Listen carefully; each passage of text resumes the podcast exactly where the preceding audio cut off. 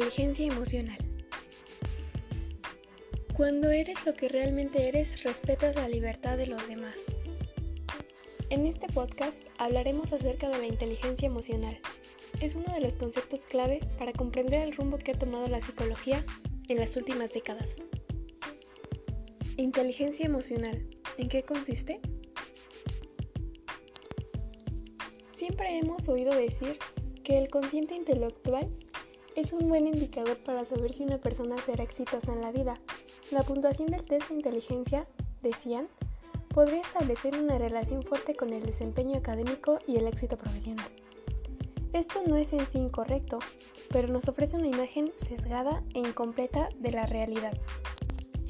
De hecho, los investigadores y las corporaciones empezaron a detectar hace unas décadas que las capacidades y habilidades necesarias para tener éxito en la vida eran otras que iban más allá del uso de la lógica y la racionalidad. Y esas capacidades no eran evaluables mediante ningún test de inteligencia. Es necesario tener en cuenta una concepción más amplia de lo que son las habilidades cognitivas básicas, aquello que entendemos que es la inteligencia. Las emociones juegan un papel vital en nuestro día a día.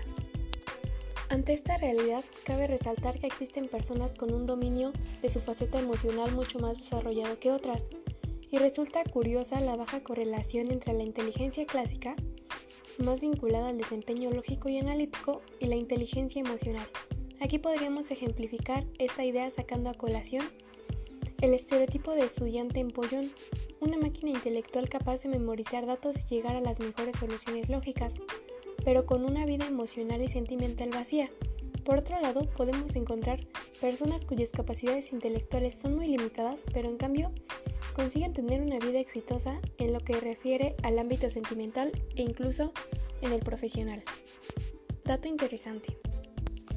Empatía elevada. Las personas con una alta inteligencia emocional son más propensas a comprender y analizar los sentimientos de los demás, aportando soluciones más prácticas y racionales que quizás la otra persona no es capaz de obtener por sí sola.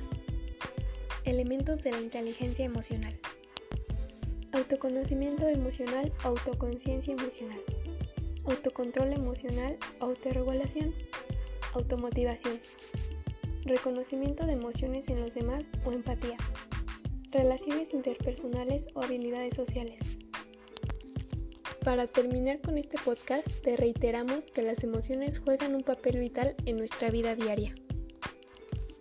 Esto fue todo por este podcast. Esperando que la información haya sido de su agrado, me despido deseándoles un bonito día.